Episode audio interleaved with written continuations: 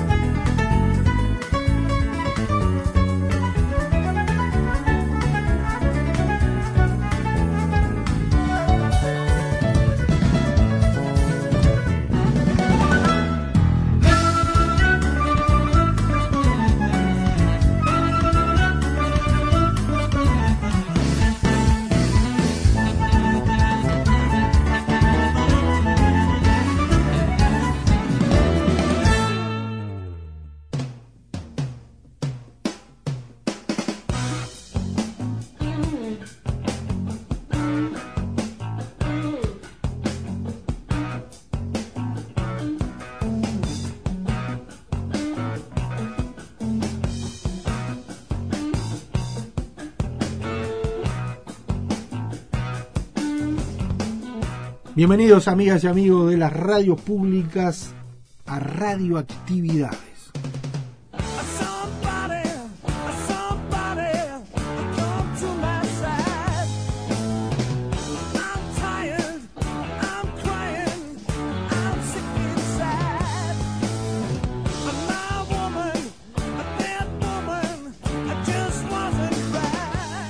Por aquí Luis Ignacio Moreira Lula, Daniel Ayala, les damos la bienvenida y los invitamos a compartir una hora en los mediodías por Radio Uruguay, 1050 onda media, 94.7 frecuencia modulada, red de emisoras públicas en el interior, a las 20 horas por Radio Cultura en los 1290 kilohercios.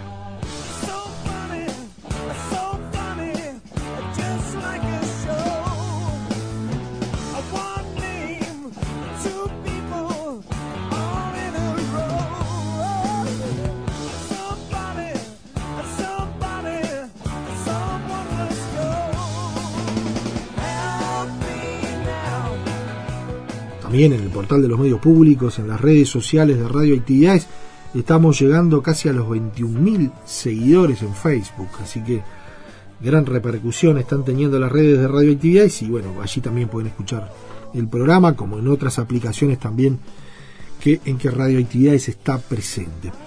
Y en el día de hoy tenemos bien presente a un personaje de nuestra radio, de estas queridas radios públicas, que trabajó por muchísimo tiempo, Juan Latorre presente. Estuvimos en su domicilio conversando un, tiempo precioso, varios minutos tenemos para compartir con historias de, que hacen al núcleo de la radio, de su programación, también vinculado a la música. Eh, un gusto recibir a Juan en, Radio Actividades, le enviamos un gran abrazo y, bueno, los invitamos a todos a, a que compartan esta entrevista, ¿no? a que juntos eh, hagamos ese recorrido de la historia radial de, de Juan y, bueno, y también la posibilidad de, escuchar esas ricas anécdotas que, que, hacen a lo que, a lo que fue el Sodre por muchísimos años y lo que son estas radios públicas de hoy. Pero hablando de historia de la radio, hay un, un, acontecimiento que se vivió en estas semanas y que se vive en este presente año, que son los 100 años de Radio Splendid de Buenos Aires. Eh, bueno, entonces la posibilidad de seguir compartiendo este material con ustedes.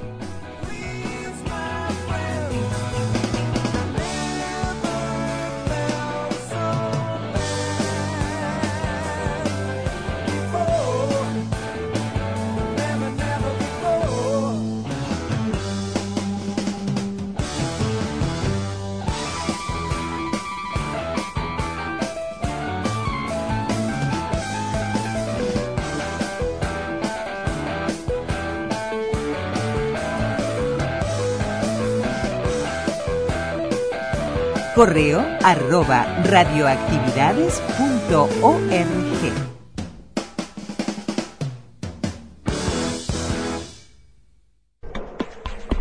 En Facebook, Radioactividades. Radioactividades. Contenidos, adelantos y noticias. Facebook. Radioactividades. Ahora en Radioactividades, nuestro invitado, la entrevista de hoy, es con Juan Latorre, alguien de muchísima trayectoria en lo que son las radios públicas, en lo que era el SODRE, en su ingreso al instituto, también esas historias ricas de la programación, de los diversos programas y propuestas que había en, esos tiempos, un hombre vinculado a la música, docente, realmente un gusto conversar con Juan Latorre de las historias de radio.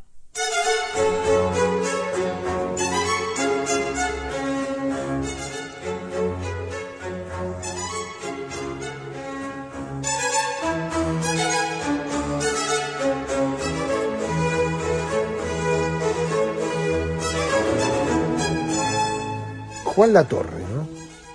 Uno lo ubica, lo, siente, hablan de él, lo tiene muy presente allí en, lo que es el Sodre, ¿no? En este querido instituto que, que por muchos años marcó, sigue marcando con otro nombre y, con, y, en otras vertientes, pero bueno. ¿Cómo, cómo llegaste, Juan, al Sodre? ¿Qué fue lo que te impulsó? ¿Por dónde, por dónde llegó ese momento de vincularte con el Sodre?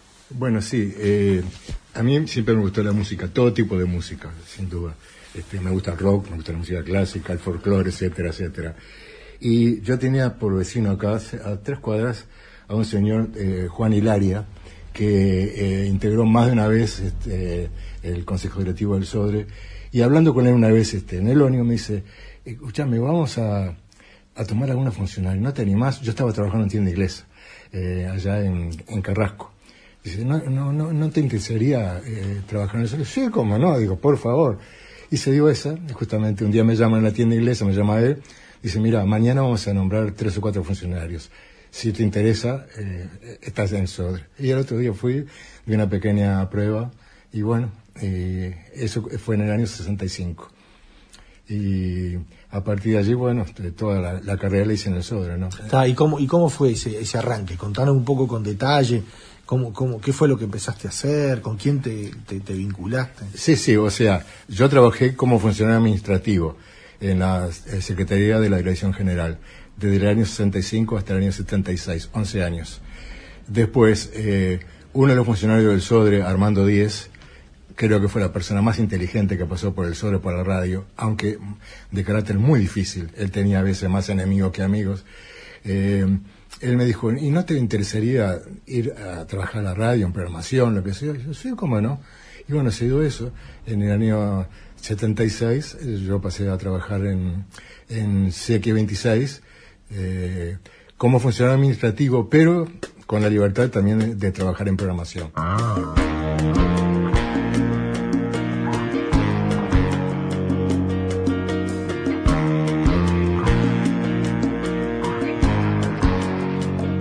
Ubicándonos allí en, ese año, ¿no? ¿Cómo, eran las radios del Sodre? ¿Y qué hacías o, qué, programas había y qué, se programaba? Bueno, el Sodre tenía eh, tres emisoras, eh, la 6, la 26 y la 38. Y el director de la radio en aquel momento, eh, Santiago Setti, el, escritor este, minuano, ¿no? y el señor Díez pensaron, pero ¿por qué las emisoras van a repetir la misma cosa. Y entonces surgió la idea de eh, que la CX26, o sea, la 1050, empezara a pasar música popular. Eh, hubo mucha resistencia porque el Sore se creó con la imagen de que la verdadera música es la llamada música clásica. Por suerte, gente muy abierta como eh, Santiago Dossetti, como el maestro Hugo Balso, como este señor este, que era profesor de música 10, lograron imponer esa idea de que se podía pasar buena música popular, esa, era la idea. Y bueno, eh, la programación de Seque 26 eh, cubría todos los rubros, folclore, música de cine, rock, e inclusive Seque 26 tuvo un programa que es parte de la historia del rock en Uruguay, que fue Meridiano Juvenil.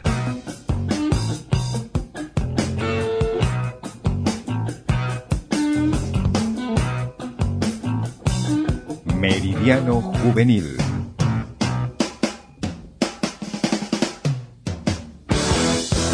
Meridiano Juvenil arrancó en el año 73 y al... tenía la posibilidad de, que no tenían las emisoras privadas de pasar temas largos. Por ejemplo, yo qué sé, un tema de Jetro Tal, por ejemplo, dura, eh, Thick as a Brick dura 42 minutos. Entonces lo pasamos completo nosotros. Y ya te digo, eh, es parte de, la historia del rock uruguayo meridiano juvenil, que funcionó con César Badín, Julio Zabaleta, después yo me agregué al equipo, estaba el Deco Núñez en la locución, aunque siempre agregaba algún dato personal porque una persona que conocía mucho, y a partir de mitad de la década del 80 aproximadamente quedó en manos solamente del Deco Núñez hasta su fallecimiento. Basta de ilusiones vanas, de esperanzas sin futuro, de utópicos deseos. Meridiano no marcha. Solo buen blues, rap, jazz, funky, pop, rock, progresivo, pero nada de marcha. Meridiano Juvenil, la estirpe del rock. Qué valor el Deco, ¿no? Sí, sí, sin duda. Muy, muy buen compañero, además. Qué ser humano eh, especial. Sí, sí, sí, sí.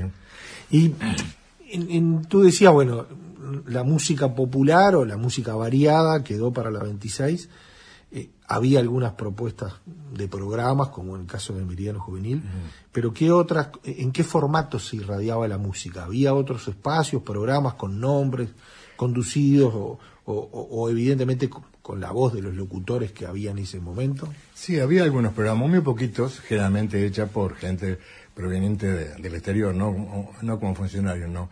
Eh, yo recuerdo, por ejemplo, un programa de jazz muy bien hecho, no me acuerdo, era un músico de la, de la Sinfónica del Sol que estaba a cargo del programa, muy bien hecho. Eh, había programa de tango, eh, hecho por distintas personas. Eh, la historia del tango, hecha por Horacio Ferrer, por ejemplo, se, se emitía, entre otras cosas.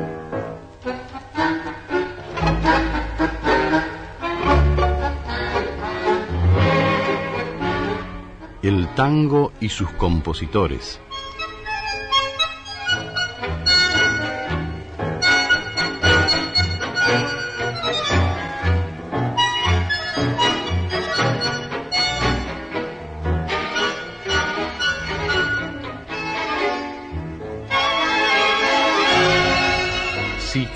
a cargo de Horacio Ferrer.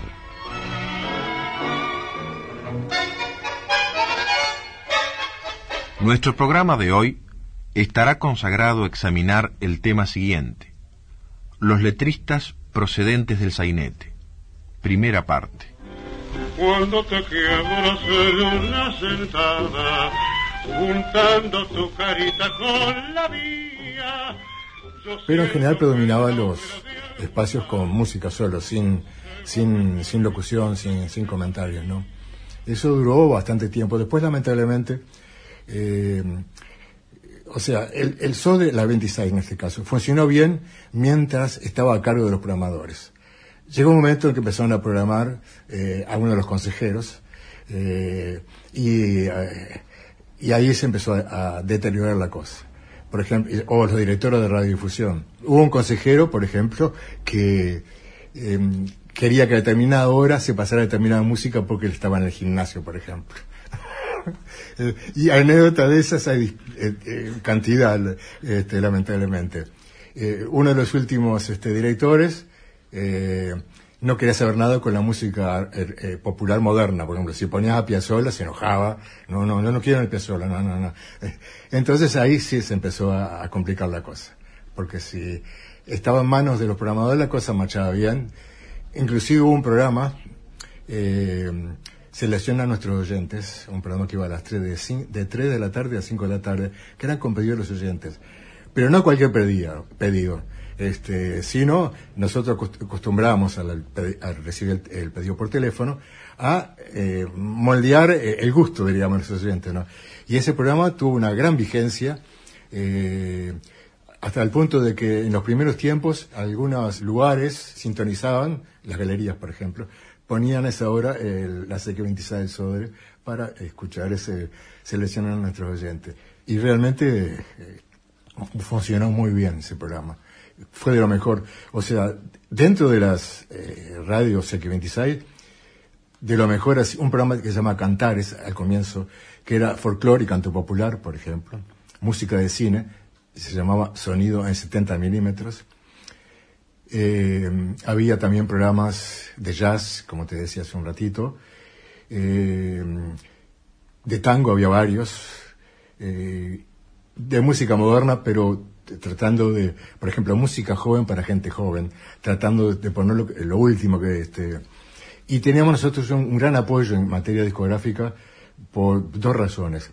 Cuando se creó la CQ26, para, o se decidió que pasara música popular, se creó una ley, eso fue iniciativa de, de Dossetti y de Armando Díez, se hizo el, se habló con un abogado, se hizo el proyecto de, ley, por el cual cada disco que se editaba en este país, dos ejemplares tenían que venir para el SODRE. Eso fue muy discutido porque en, principio, por ejemplo, las empresas discográficas mandaban el disco solo en, un sobre de nylon, no con la, la carátula original se modificó la ley, se agregó eso otro.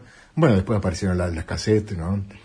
Ese fue un hecho muy importante, poder disponer de todos los discos que se editaban acá en Uruguay, eh, dos ejemplares para el SOAR. Ese fue muy importante.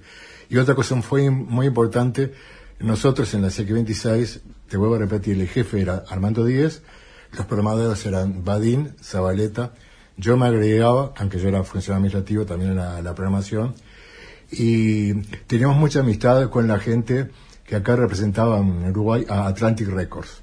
Entonces, muchas veces nos traían la disquería, era el nombre de, de, la empresa eh, que vendía discos, ¿no?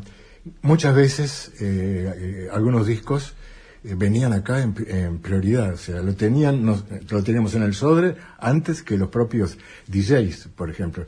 Y eso nos permitió, sobre todo la, que, como se llamaba en aquella época la música progresiva, grupos como Yes, Led Zeppelin, Deep Purple, todo eso, lo recibimos en primer lugar nosotros los discos. Y eso era un adelanto, sobre todo para mediano juvenil, pero también para otras actividades, ¿no?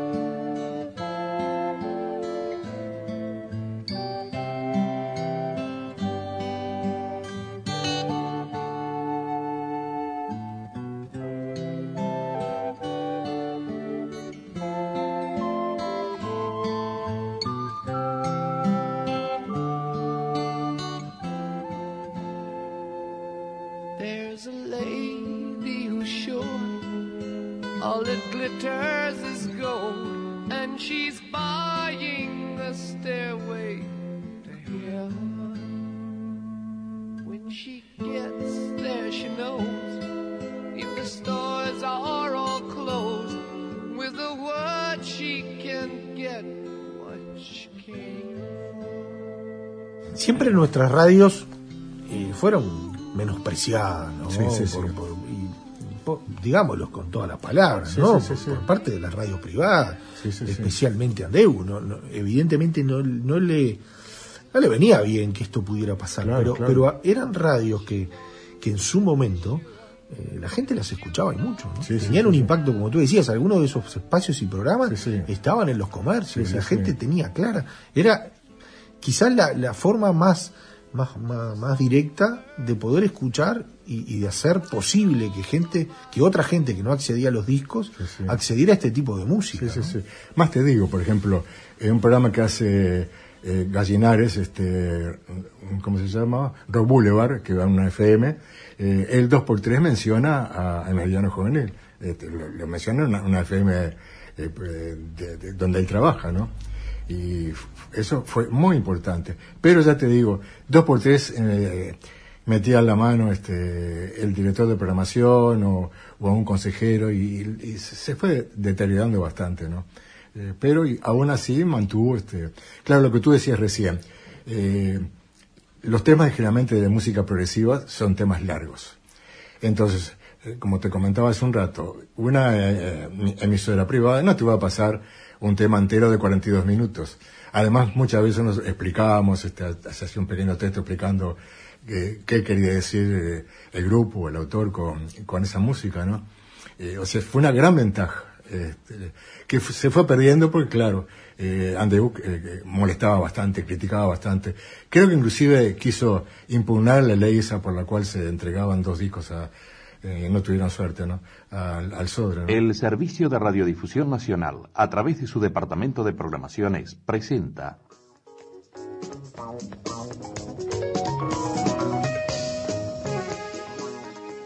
Un programa especial con la participación de Hugo y Osvaldo Fatoruso junto a Ringo Chillman, integrantes del grupo OPA.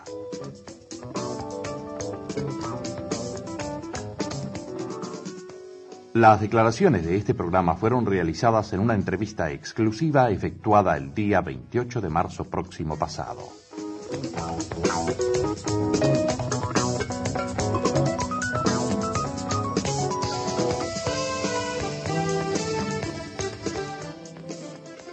Comenzando el diálogo, se le formuló esta pregunta. Hugo, el proceso musical de los Fatoruso antes de los Shakers. A lo que contestó. Salimos en los tablados y todo el mundo sabe, este, somos trabajadores, estuvimos trabajando en carnavales con distintos grupos y salíamos de Justicia de Lima y vivimos ahí durante muchos años.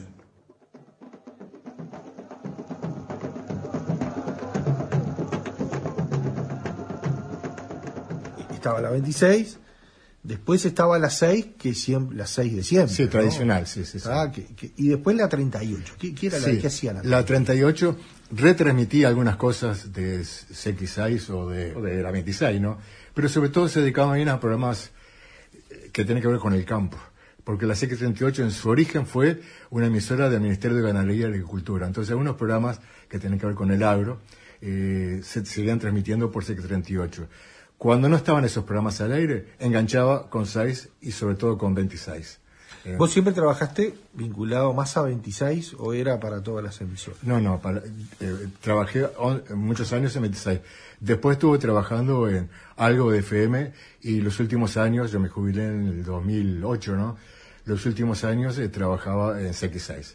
Era responsable de la promoción de CX6.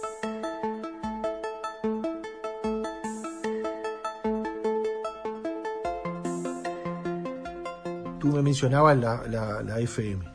Con la FM del Sodre y con otras cosas que nos pasaron en, la historia, eh, a veces no sabemos bien la fecha, no sabemos cómo arrancó o, no está documentado. Entonces, yo no lo tengo muy claro. ¿Cómo fue, ¿qué, recuerdo tenés tú de que esa, esa cuestión de que la, la, FM llegaba al Sodre? Sí, eh, yo tengo anotado acá, creo que me lo pasó Lula, y tengo mis dudas, año 73, que haya empezado la FM, tengo mis dudas eso. Eh, porque yo en el año 73 todavía estaba en la Secretaría de la Dirección General y yo tenía mucha amistad con, te decía, con Armando Díez, que fue uno de los primeros en programar o crear la FM, ¿no? Yo tengo acá anotadas algunas fechas, pero realmente no, no tengo mis dudas. Por ejemplo, en el 73, que la FM estaba funcionando, mm, no sé, porque lo que se maneja en alguna publicación allí, o por lo menos a lo que nos, nos, llevó a nosotros, es que se retransmitía meramente CX6 Sodre, ¿no? Entonces allí eh, comenzó casi medio eh, haciendo lo mismo, como haciendo lo mismo en otro espectro y pasó desapercibido, ¿no? Entonces, eh, esa era la versión que, que a nosotros nos llegó. Tú no tienes referencia que en ese 73 haya pasado eso, ¿no? Que no, no, estoy seguro de eso. Yo tengo acá anotado alguna fecha, como te decía. Eh, en 1978, las emisoras del Sodre pasaron a transmitir de la planta emisora acá en la calle Martín Fierro. Creo que no FM, transmitía la 26 y la CX6, pero creo que FM no, no transmitía. Después, más o menos por 1980, las emisoras del Sodre pasaron a la calle San José, donde actualmente está el Instituto Nacional del Libro. Creo que tampoco estaba la FM en ese momento. En 1985 eh, las emisoras de Sodre comenzaron a transmitir en el edificio actual de San Andrés Misiones, en el cuarto piso del edificio de la esquina. Creo que ahí sí estaba la FM, pero yo no me acuerdo si, como tú decías, si no, estaba retransmitiendo también eh, CX6. Después, en el año 86 más o menos, se pasó al edificio contiguo, contiguo en segundo y tercer piso. Y ahí creo que sí había FM. Y en más o menos 1990, se, los estudios nuevos eh, se instalaron, eh, que son los que están hasta actualmente, ¿no? Y ahí sí ya había FM. Pero lo de la FM fue muy, muy, muy aleatorio, aleatorio, yo qué sé. Realmente una fecha exacta eh, o sea, lo único que uno puede recordar o mencionar es lo de ahora, sí, que está muy bien. La FM Babel, ¿no? realmente sí, es una emisora hecha con, con criterio. Muchas veces la FM tenía un hueco y salía del aire o transmitía con, con 26, con, eh, con CX6. o sea, no, no, no, fue una cosa coherente la historia del FM hasta realmente eh, crearse Babel FM. Ahí sí ya fue una cosa coherente, muy bien hecha eh, y realmente aceptada por la gente. Pero si no, no. Eh, yo no, no, tengo fechas claras. Mira, una persona que también podrías preguntarle, está jubilado, es Juan Pablo Franchi. Eh, o Franchi, este que él eh, la parte técnica tuvo mucho que ver con todo esto, así que gran valor, gran valor, sí, sí, gran, gran amigo. Hacía años que yo no lo veía y no sé el otro día por internet creo y Franchi, sos vos, Juan Pablo, oh, este, un valor. Y decía, tengo una anécdota. Él era organista, es organista. Y un día yo integraba coros para cantar en casamiento. Y un día me cantaron en casamiento a la, a la catedral y estaba todo el órgano desarmado, eh, el órgano neumático, todo desarmado, cable por todos lados. Y Frankie estaba metido ahí. y, y, esto, ¿podemos armar de nuevo? sí. Y lo armó de nuevo.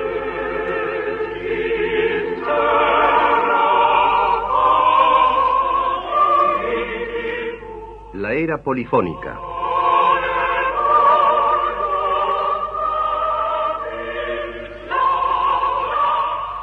Serie de programas a cargo de Hugo López.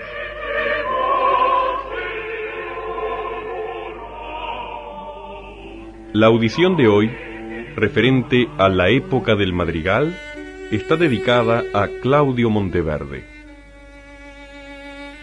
Hemos de llegar en la audición de hoy hasta la frontera temporal más cercana a nuestra época de ese vasto territorio que es la era polifónica. En efecto, Claudio Monteverde, parte de cuya vida transcurrió en el siglo XVII, es uno de esos casos comunes en los periodos.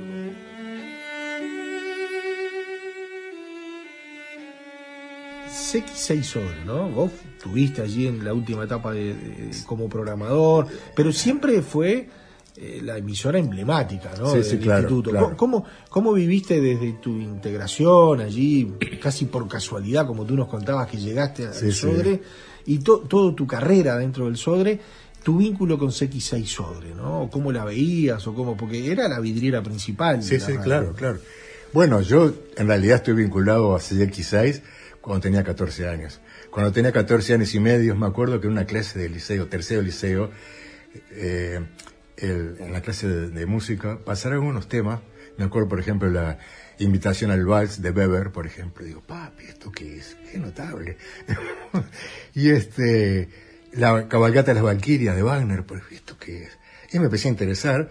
Y en aquella época, eh, te estaba hablando de 1953, 54, CX6 eh, imprimía la programación, lo más importante de la programación, y te la enviaba a domicilio. Había una señora muy mayor, un lujo de señora española, Pilar, me acuerdo, Pilar Coelho se llamaba, y ella se encargaba de mandarle por correo los programas a los oyentes que querían.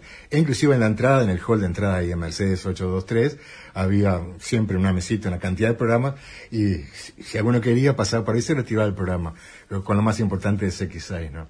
Eh, eso fue, ya te digo, entonces yo estoy vinculado al SORE desde eh, como adolescente, de ahí, de ahí en adelante. Y siempre, además, escuchándola. Sí, siempre escuchándola, siempre, siempre, siempre. Este, yo inclusive me acuerdo que recibía la programación y marcaba lo más interesante para escuchar. Es un momento de no, de no olvidarme. Además, yo te decía eh, al comienzo que mi vinculación al Sodre y con CXI fundamentalmente tiene una especie de rasgo familiar.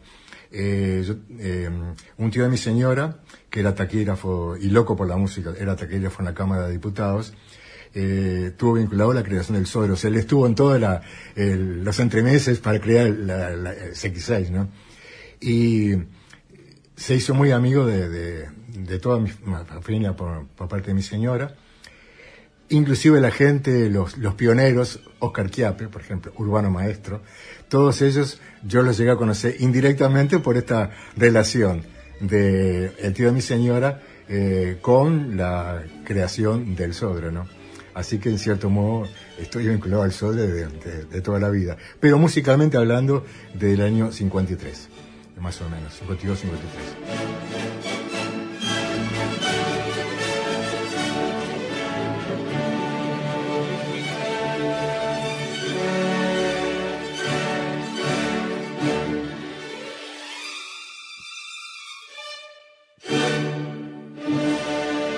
siempre hubo una gran relación entre la música clásica y la música popular, sobre todo en el siglo XIX, lo que se llamó el nacionalismo musical, o sea, compositores que tomaban elementos de la música popular y los eh, metían, por decir así, en la música.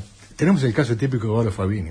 Eduardo Fabini era un compositor de carácter impresionista, la técnica impresionista, pero Fabini admiraba en nuestro campo, la Sierra de Minas, a veces él tiene un rancho en, la soledad de la sierra y de noche se iba, contemplaba las estrellas y muchas veces en alguna de sus obras colocaba alguna, por ejemplo en campo, hay una frase musical que él se le escuchó silbar a un, a un gaucho que estaba parado en la puerta del rancho, por ejemplo. ¿no? o sea, la vinculación entre una cosa y la otra fue... Yo quizá al músico que yo admiro más, más sea Wagner, a pesar de que era un tipo egoísta, loco, una mala persona, eh, pero fue realmente, musicalmente un genio, un genio total y absoluto, ¿no? Realmente. Que le pudrió la cabeza a Hitler. Eh, Hitler, incluso como Wagner era eh, enemigo de los judíos, escribió algunas cosas contra los judíos, Hitler lo tomó como el músico predilecto de él. Inclusive, cada vez que se hacían representaciones de Wagner, este, Hitler estaba presente, por ejemplo, ¿no? Pero más allá de eso, eh, uno no puede mezclar una cosa con la otra. Y una obra. Creo que a mí la obra que más me impactó de Wagner fue La cabalgata de las Valquirias, justamente te decía hoy, de un drama musical, La Valquiria, basada en la mitología germana escandinava.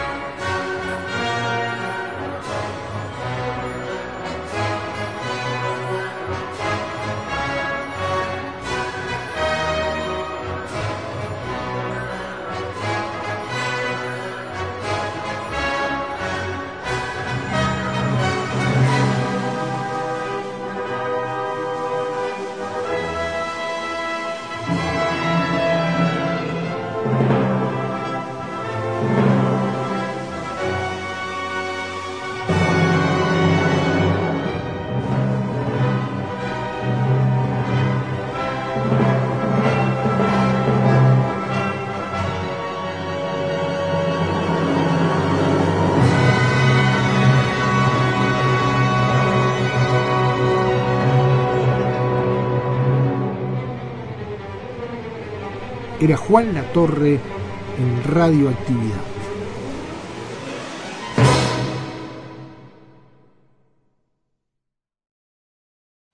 Facebook. Radioactividades. Radioactividades. Twitter, arroba reactividades. Arroba reactividades.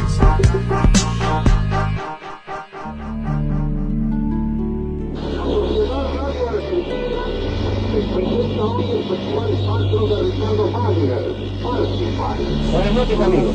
Y hoy digo esto como si estuviera frente al micrófono de mano instalado en un estadio.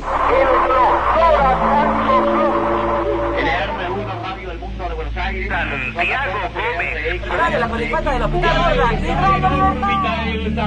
Ahora llega Minito Taxista. Bueno, pibe, el tanque. Aquí está Pinocho. La almohada es un elemento muy valioso en la vida de la gente, pero la almohada sola, ¿entendés? Voy a estudiar. Permiso. Tiene sentido pésame, Y nos vamos a la Argentina a 100 años del nacimiento de Radio Splendid a través de los amigos de la Rosa de Tokio.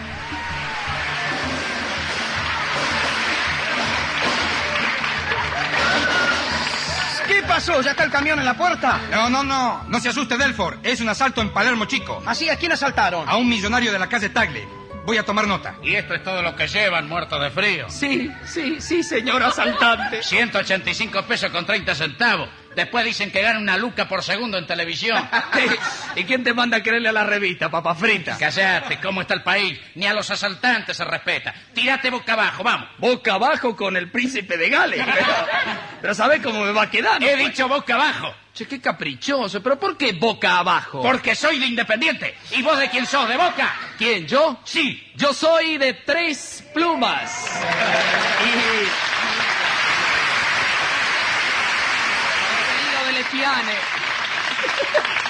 y lo invito a tomar una copita. Una copita. ¿Qué se van a servir los señores? Mozo, traiga otra copa y sirva tres plumas al que quiera tomar. Quiero que todos con el tres plumas brinden un néctar al paladar. Mozo, traiga otra copa, que sin tres plumas nadie ha de quedar. El próximo miércoles se inicia la gira de Cacho Fontana y su guitarrista. Pero con otras guitarras. Con otras guitarras. Final. Mozo, traiga otra copa, que sin tres plumas nadie ha de quedar.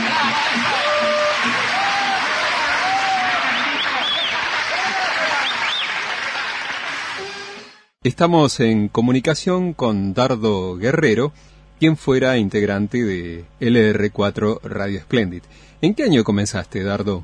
Bueno, yo comencé hace algunos añitos atrás, en el mes de mayo de 1950, en Radio Splendid, cuando Radio Splendid estaba preparando sus estudios en la calle Uruguay, Uruguay 1237. Ajá. Ahí continué hasta hasta 1979, desde ya no en el mismo lugar, pero bueno, hubo una serie de, de, de cambios de, en la parte administrativa, en la parte de la dirección. Yo cuando entré a Radio Splendid en el 50, conocí a su, y diríamos a su dueño, a su propietario, que era el señor Antonio Devoto. Claro. En ese momento era el director, director general y, bueno, sí, uno de los propietarios la emisora a partir del de noviembre del 54 hasta el 57 pasa a tomar la, la, administración el diario La Razón, La Razón de, bueno, de aquella época, ¿no? Sí. Que estaba en la calle, en la Avenida de Mayo, al 800. Ahí pasa eh, Radio, Radio Splendid, conjuntamente con Radio Excelsior, Radio Excelsior y Radio Antártida, todo están administrado por el diario La, La Razón Sociedad Anónima, del 54 hasta el 57. Y toda la red de emisoras del interior también. Efectivamente, Splendid contaba con unas, si mal no recuerdo, unas 10, 10 emisoras del interior, administrada, bueno, en la Casa Central, toda su documentación iban y venían, Me acuerdo que en esa época se hacían remesas a las emisoras que en, en algunos momentos necesitaban valores y sí, era Tucumán, Neuquén, Concepción del Uruguay, Goya, eran unas 10, 11 emisoras del interior. Una cadena, como así Radio El Mundo y Radio Belgrano tenía su cadena del interior. Las tres centrales, digamos, contaba con esas, con esas filiales del interior. ¿Radio Splendid tenía mucha cantidad de empleados? Y éramos Radio Splendid, si mal no recuerdo, eran 200, 300 personas mensuales que pasaban por tesorería.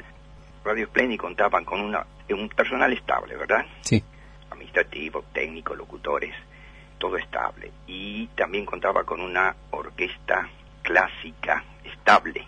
Integrarían unos 20 músicos, 30 músicos, no, no lo recuerdo bien. Tenía su orquesta para acompañar, tenía guitarristas, tenía conjunto de guitarras, ¿no? Tenía su elenco de radioteatro estable, o sea que hacían sus contratos mensuales. Claro. Así que bueno, todo ese personal, toda esa gente pasaba por la tesorería a fin de mes. ¿Y los artistas grandes también pasaban? También, sí, sí, sí. Eran, bueno, eran contratos por temporada, en fin, un mes, dos meses. Ahí prácticamente se iniciaron, si mal no recuerdo, los chalchaleros, Ajá, estando en la calle Uruguay. claro. Bueno, Pugliese, Troilo, Paso, Héctor Mauré, Jorge Vidal, son todos, todos artistas que pasaron también, eran temporadas, ¿verdad? De Claro. un mes, tres meses. Claro. En ese momento Splendid tenía una- un estudio moderno, nuevo, donde podía albergar 300 personas. Hubo épocas que hasta de acuerdo quién, quién estaba, quién salía al aire, que podía ser Pugliese o podía ser como ser Jorge Vidal, llevaba mucha gente, se cortaba la calle, se cortaba la calle Uruguay de la gente que iba a ver los programas en vivo. Claro. Como si fuese un, en fin, un teatro saliendo al aire. Claro. Pero era interesante, sí. Y bueno, además contaba. Splendid contó con un equipo de locutores de primera línea. El director artístico era Raúl Quiroga Durán, Ajá. un locutor de, de- de primera, un presentador de programas. Estaba Raúl Astor, estaba Aníbal Cufré, Lidia Durán. La revista dislocada.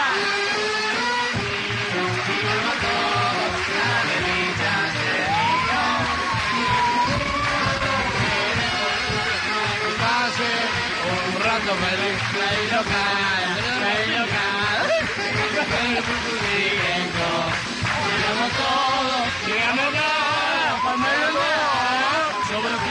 humorísticas de Armando Libreto y la estelar actuación de Raúl Rossi. Y un elenco de primerísimas figuras. Jorge Porcel, Héctor Pascual y Anita Almada. Vicente La Rusa, Héctor Ferreira, Rosario Blanco, Ángel Vaso, Estela Vidal, Beto Cabrera, Mario Sánchez, Carlos Serafino y Tristán Díaz Ocampo. La participación especial de la cantante Isabel Lainer y la actuación de los primeros actores Osvaldo Canónico, Hilda Viñas y Guido Gorgati. Dirección musical sobre arreglos exclusivos, el maestrísimo Santos Lipesker. Efectos de sala, Roberto Veloz. Técnico operador, Eugenio Palazzo. Cordialmente los invita con una copita de tres plumas, Jorge Fontana. Dirección general y animación del For. También en Splendid se inició, pero ya mucho más la década de- del 70, Soldán, Soldán Esquina Tango. Claro. Fue un momento muy, muy de mucha audiencia ese programa. Fue, digamos, uno de los que a la emisora en la parte económica redituó, pero muy, muy bien. Soldán Esquina Tango. La emisora pasó por diferentes etapas en las cuales se privatizaba, se estatizaba. Claro, nosotros cuando tomó la Radio Splendid fue tomada por, por el Estado, digamos, por las- en ese momento era la Secretaría, si mal no recuerdo, Secretaría de Información Pública, Sí. y la parte administrativa fue la que pasó al diario La Razón. La parte técnica, transmisión, todos quedaron, eh, estaban siempre en, el, en Uruguay. Claro. Después de la, de la revolución del 55, pasa nuevamente, volvemos a la calle la calle Uruguay. También hubo una época en que Splendi integró Radio Centro. Sí. Estuvimos en Radio Centro del 1964 hasta el 66. ¿En la calle Maipú? En la calle Maipú, donde está Radio Nacional. Bueno, ahí estaba Splendi, El Mundo, Mitre, Excelsior y Antártida. Bueno, éramos cinco emisoras. ¿Y a vos te tocó también la aparición de la frecuencia modulada de Splendi? Claro, claro, lo inaugura, inaugura Radio Radio Splendi inaugura la frecuencia modulada. Cuando se inaugura la frecuencia modulada estábamos en la calle Arenales. Ajá, sí. Arenales mil, 1927. Sí. Ya eso fue en el, el año del 70 al 79. En ese periodo, ahí se inaugura, Splendid inaugura la, la FM. La mayoría de las emisoras ya contaban con las FM propias, ¿no? Claro, sí, sí. Ahí en Arenales, Radio Splendid se queda ahí en la calle Arenales. Yo paso a integrar, paso a la habitación de Radio Excelsior en el, en el 79, en el año 79, Ajá. con la intervención en esa época. Es, las emisoras estaban todas intervenidas. Claro. Cada radio, radio El Mundo, Radio Esplende y Radio Belgrano eran cabeceras con un interventor cada emisora. Paso yo a Radio Excelsior, ya paso como a Radio Excelsior como gerente comercial de Radio Excelsior. Yo en. Radio Splendid siempre estuve en la parte tesorería. ¿Y vos al estar en una radio no te inquietó de ver el equipamiento técnico, de meterte en, en estos temas? Me in- interesaba, sí, me interesaba, pero no, no, no, no profundicé, digamos, no, sí estaba al tanto de, de- de los adelantos técnicos, de, de la importancia que iba, que iba tomando, ¿no? Toda esa, esa parte técnica. Pero lo que pasa es que había, eh, en fin, había una división en la parte administrativa, la parte técnica, la parte de transmisión, Claro, y cada uno estaba en su, en su área, digamos. claro. Bueno, yo también, eh, siendo un pibe, también iba, acompañaba a las transmisiones de fútbol. Me interesaba, eso sí, me interesaba el fútbol. Ibas a la cancha con, con el íbamos equipo. a la cancha, íbamos a la cancha con, con el operador. En ese momento el operador era su equipo, que era una valija, unos cables, y previamente iba otros técnicos tirando cables, poniendo, haciendo las conexiones. Después llegaba el operador a su cabina, hacía las conexiones con sus valijitas, sus micrófonos. Pero bueno, sí, yo acompañaba al operador, íbamos en tranvía en esa época, así recorrimos y prácticamente todas las canchas, de, por lo menos de acá, de, de la zona de Capital. Para Splendid transmitía, hacía comentarios Roberto Cherro, famoso Roberto Cherro, la cabecita de oro, José Salomón, la verdad que yo me, me sentía algo, algo muy, muy extraño al lado de ellos. Claro. Ten en cuenta que yo era un pibe, era un muchachito. También estuvo como relator, estuvo Fioravanti. En fin, pasaron las figuras de esa época en transmisiones. También Splendid hacía transmisiones de carrera, carrera de automovilismo, en fin, se transmitía. En la parte de, de deporte era el automovilismo y fútbol. El fútbol se hacía, se transmitía como tenía que hacer una emisora de primera línea, ¿no? Claro. Y Dardo, ¿en qué momento te jubilaste? me jubilan en el 97. Es decir, yo desde el 50 hasta el 97 estuve en Radio Splendid y en Radio Excelsior. Ajá. Hasta que, bueno, en 97 yo paso a Radio Excelsior. Primero se privatiza Radio Splendid, queda en Arenales, Radio Splendid queda en Arenales, y Radio Excelsior se muda a la calle Santa Fe, Santa Fe y Agüero, hasta que se privatiza en el 91, que pasa a denominarse La Red, Sí, que la toma el grupo de torneos y competencias. exacto. En el Sí, año sí. 90, 91 y estuvimos, bueno, hasta el 97 cuando me retiran, después de 47 años. Claro.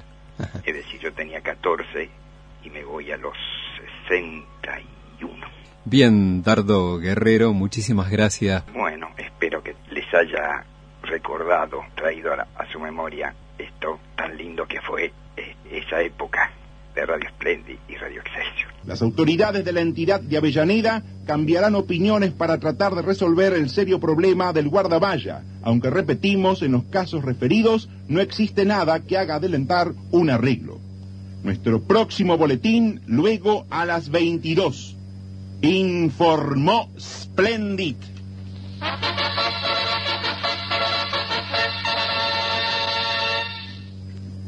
LR4 Radio Splendid de Buenos Aires, la red argentina de emisoras Splendid y sus ondas cortas LRS en la banda de 25 metros, LRS1 en 31 metros y LRS2 en 49 metros.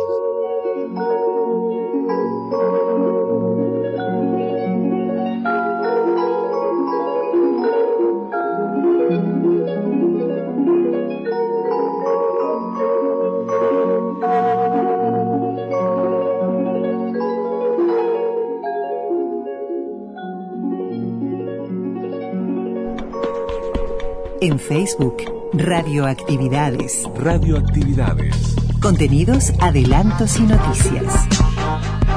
Facebook. Radioactividades.